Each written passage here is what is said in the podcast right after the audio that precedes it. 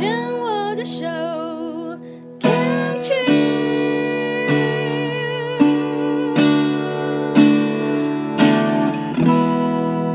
，Cheers，牵手之声，欢迎继续收听黛比的生命花园病虫害防治第二段，要继续跟惠美来聊聊。惠美是在四年前，也就是二零一六年的时候，发现呢自己右侧的这个乳房呢有这个肿块，而且当时是在意大利自助旅游的时候就发现了。回来经过检查呢是二 B，然后采取的是先治疗，先治疗，然后再后来把右边这个全切。诶，惠美刚刚这样讲起来，我发觉你给人的一种感觉就是蛮自在的。现在，对你，你之前不是吗？你之前是那种内心有小宇宙，呃，我内心很多小宇宙，但是我觉得我在跟朋友相处的时候，我觉得我很自在，他们都觉得我是开心、很乐观、很阳光的，然后又很温柔这样。但是可能有一些跟呃家人，就家里就是我自己的家，我婆家，我我我跟我先生之间可能会有一些观念上、沟通上的问题。那嗯，因为我现在工作很忙，然后他的所有的心力都会放在他的工作上，所以有时候我的不开心，我有时候我我今天发生什么事情，或是我今天有一些不开心，或是我今天有什么事情，我不见得所有事情都会跟他讲。你的出口除了他之外，还可能有谁？他从来不是我的出口。嗯，他一直都不是我的。这好像如果要比较概括的来讲，这好像是典型的。东方家庭的一种互动模式哦，就是先生反正就是男主外女主内，反正我就是出去赚钱，我把家里养好就好，你把家里顾好就好了。有什么这样的事情？没有这么绝对，但是其实我先生其实对我很好。譬如说，是你自己也选择，你的剧本已经设定，他应该听不懂，也就没有尝试过吧。嗯，我们我们如果真的要仔细来。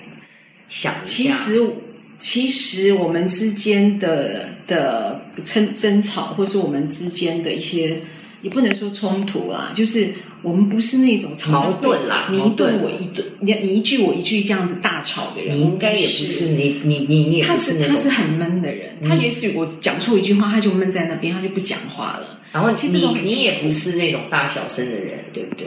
我我很想要，因为那才是出口啊。可是问题是就。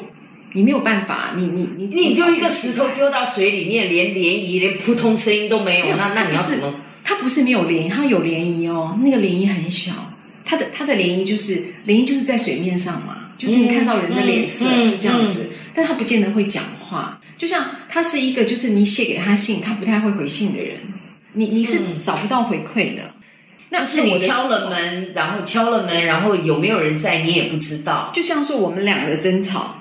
他我们两个会先会冷，他会先冷，然后你你继续说，可能也说不到什么，或者说他今天说他今天在跟你对话的时候，你也不知道回应什么，你会觉得我我不知道我这样回应对还是不对。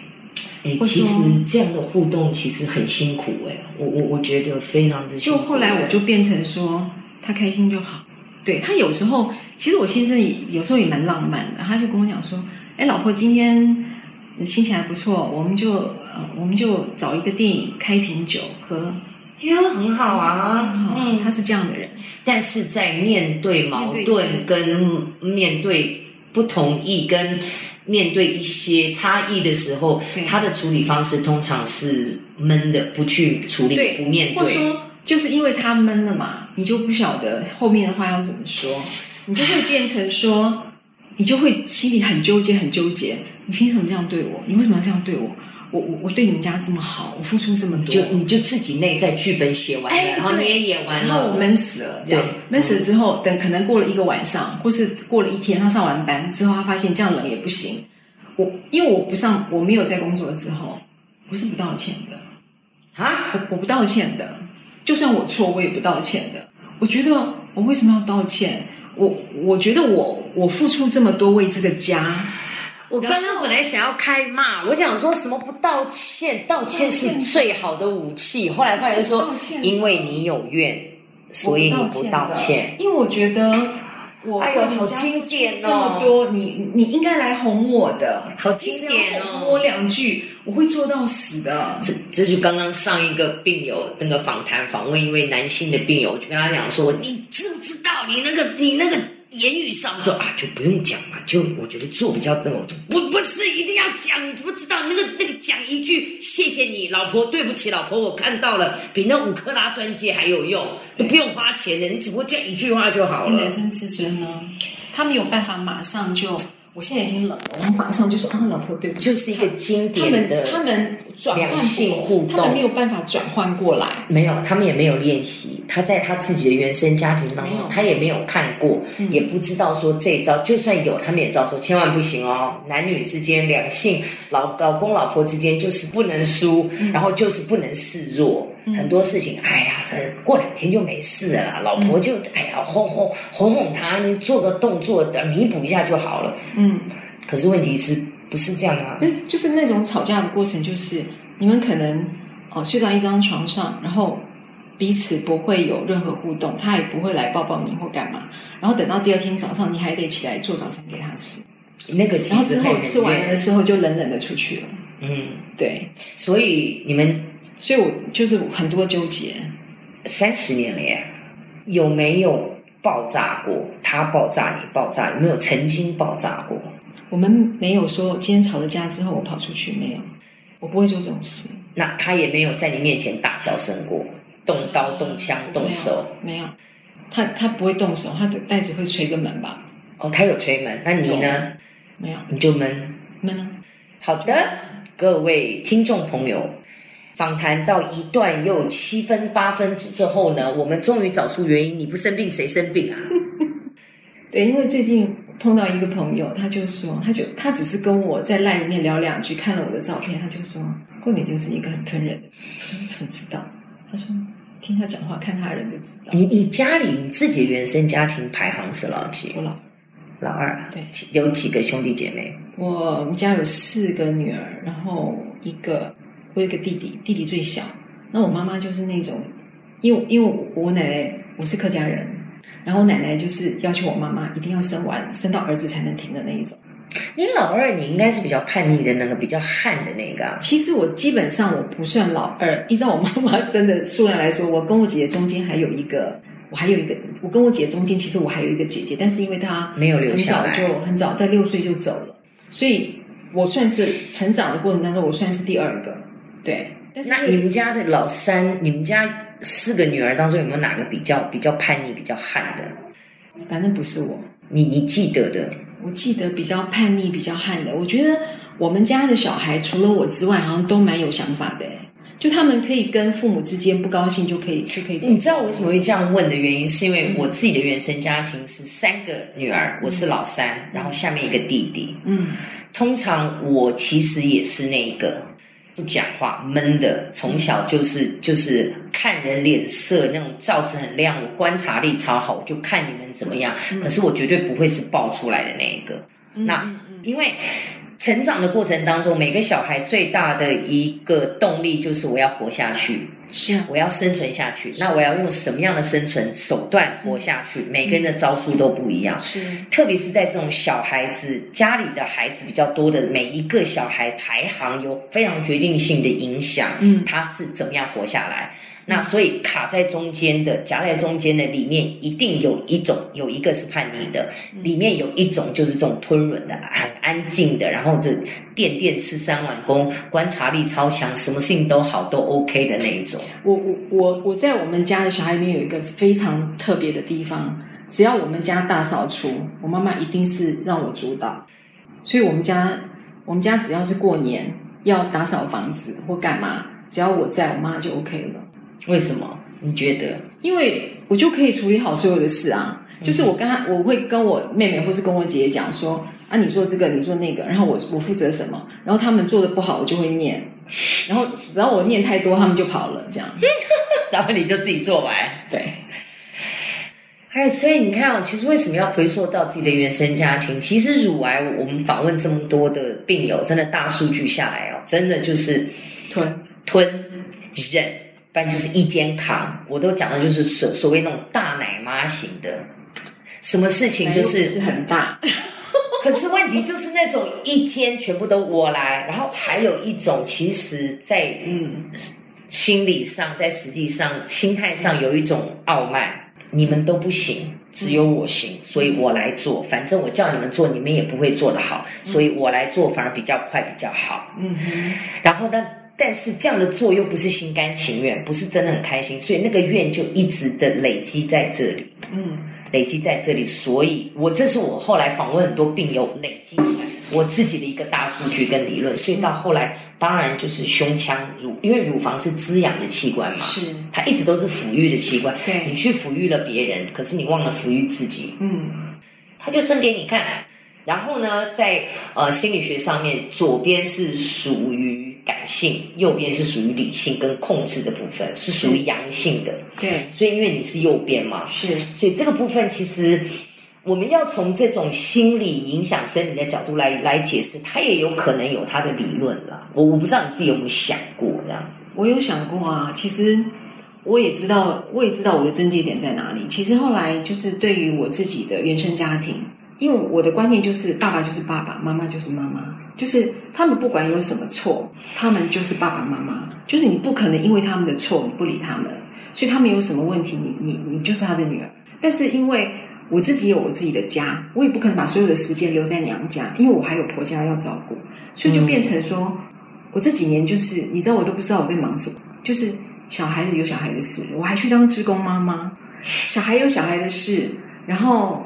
呃，公婆有公婆的事，然后爸呃，我爸爸很早就不在了，所以就是妈妈的时候，我妈我妈有忧郁症，所以有时候你还要顾虑她的问题，还有兄弟姐妹他们在成长成长的这就相处的过程中，他们有他们自己个性上的一些缺点。你看，这个就是我刚刚讲的那种一肩扛嘛，是不是？傲慢，就是他们没自己的日子好活啊，他们不是人啊。诶六个里面为什么只有你要这样子跳出来照顾所有人？为什么我？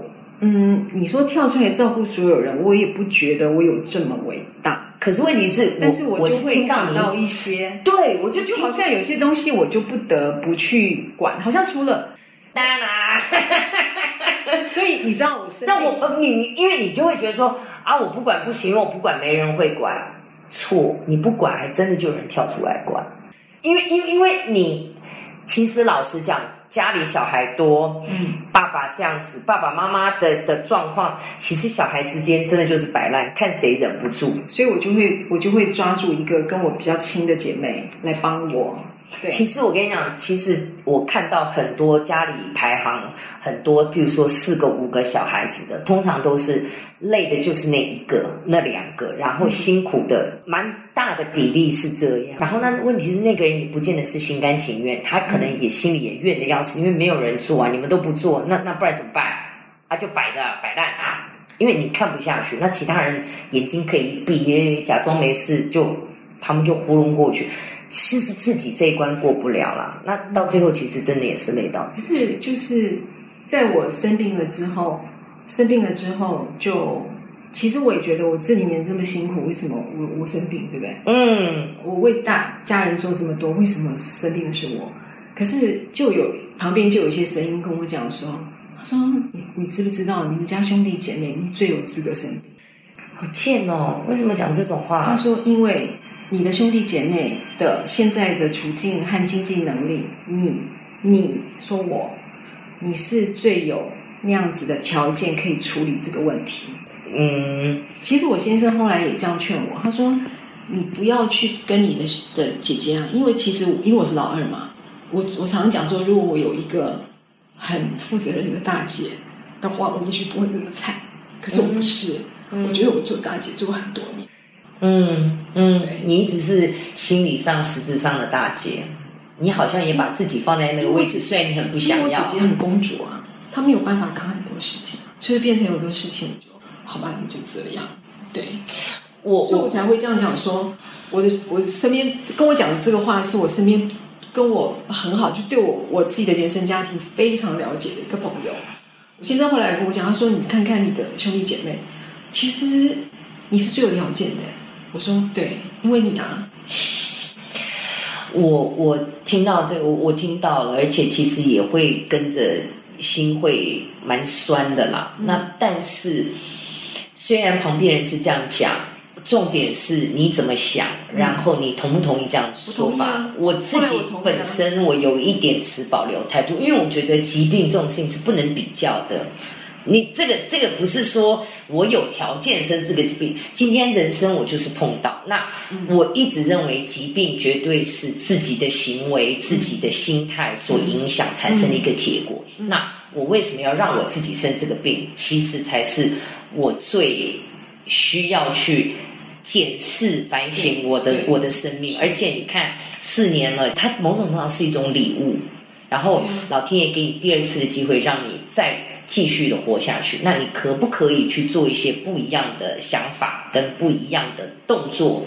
手机都可以自动更新，电脑也在更新。对，那每一个人能不能自己更新自己的相信系统？我们很多都是从小到大带来的相信系统，说啊，姐姐很公主啊，我的家人都怎样怎样。那是不是有时候是那也许那是我自己从小带带到大的一个相信系统？那有时候是不是需要更新去覆盖一下？我的更新就是不要太纠结那些我改变不了的事情，就是放下自己，然后让自己轻松一点。那我单就是。嗯，我未来的生活大概就是孩子跟先生是是我最主要的，所以就变成说，嗯，我我我为什为什么你刚刚说那是礼物？我后来也觉得，其实我刚生病没多久，我就觉得那是礼物。嗯，对，因为我我看到了我我先的改变，看到了孩子的改变。嗯，他们会觉得一天到晚不是跟朋友吃饭，就去跳舞运动，然后就去跟人家喝下午茶的，居然会生病。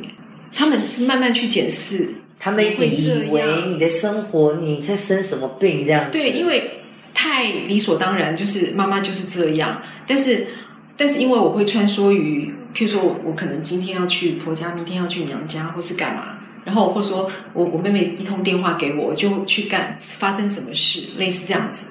那这种事情就是无可避免。那个已经不是什么什么吃个下午茶、跳舞、什么交朋友，那个是那个是心力上面的一个付出跟交瘁了。对对对，但是你你他们看不到啊，你也不能不做啊。嗯，可以不做的。我们先聊到这里。那个时候不能不做啊。对啦，现只是我我我觉得是可以有选择跟调整啦。那重点是不是不要做是。欢喜做，甘愿受，重点在这，对不对？来，我们再来听一首歌《Angel》。来，我们来听这首《Angel》。Spend all your time waiting for that second chance for a break that would make it okay. There's always some